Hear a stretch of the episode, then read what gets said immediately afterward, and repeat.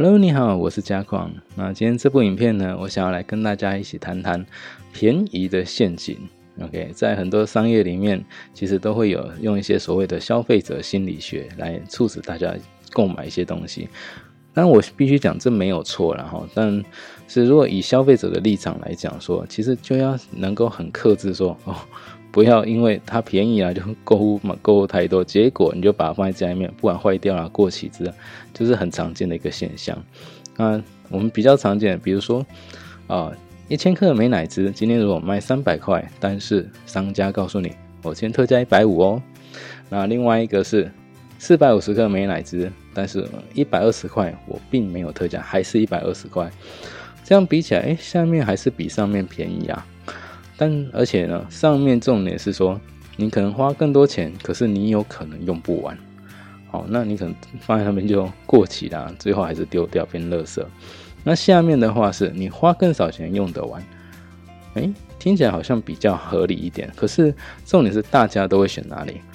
好像都会选择。买上面那一个，这其实就是消费者心理学里面其中的一个应用啊，就是商家一定会把它导向让大家去买上面那一个，那他赚的也会比较多嘛。但我必须讲，这没有错啦，只是说你还消费者还是要看说，哎，我到底用不用了？用得完，但买上面没问题啊。但是你用不完的话，其实你还是要克制一下自己的欲望哈，就不要买那么多，免得到时候你。等于花更多钱，那但是你没有得到你想要的结果，那就比较可惜一点哈。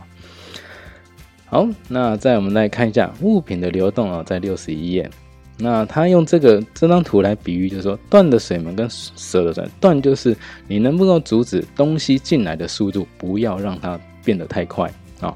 那你舍的就是说，哎，你有进就是要有出，你要舍得把某一些东西不需要的东西不应该留下来的，就要把它淘汰掉。这样才会上形成上一部影片所讲的新陈代谢的部分。但是呢，我们现在的人很长就会变成是这样：断的水门哦开的很大，蛇的水门关的太紧，最后就变成是东西你一直买进来啦，不管是什么原因一直买一直买，结果呢啊你不管是什么原因，呢那个节俭是美德也好啦，或者什么，你不舍得把这些东西给淘汰掉，然后就会变成说东西一直保留下来，结果啊不管是啊，就像一个水域里面，如果说囤积太多沙啊或什么，其实会变得很污浊，对不对？所以呢，可能美丽的热带鱼之后变鲶鱼，可能就是会变成这样，因为鲶鱼都在土里面生活嘛。对，那我相信大家也不会喜欢这种感觉啊，就是只有进没有出，新陈代谢不好，然后不管是环境啊，或者我们的身体，其实都会呃比较不健康的一个状况。好，所以这个其实在提醒大家说，不要让我们的环境或者我们的身心灵都处于一个很污浊的状况。记得有进有出，有形成一个循环的新陈代谢，才会是健康的啊部分。好，那今天的影片就先介绍到这里，那我们下一个影片再见喽，拜拜。如果您觉得这部影片还不错，可以在底下谈谈您的看法，也记得订阅跟开启小铃铛，之后再为您带来更多精彩的断舍离影片。拜拜，别忘了要订阅哦。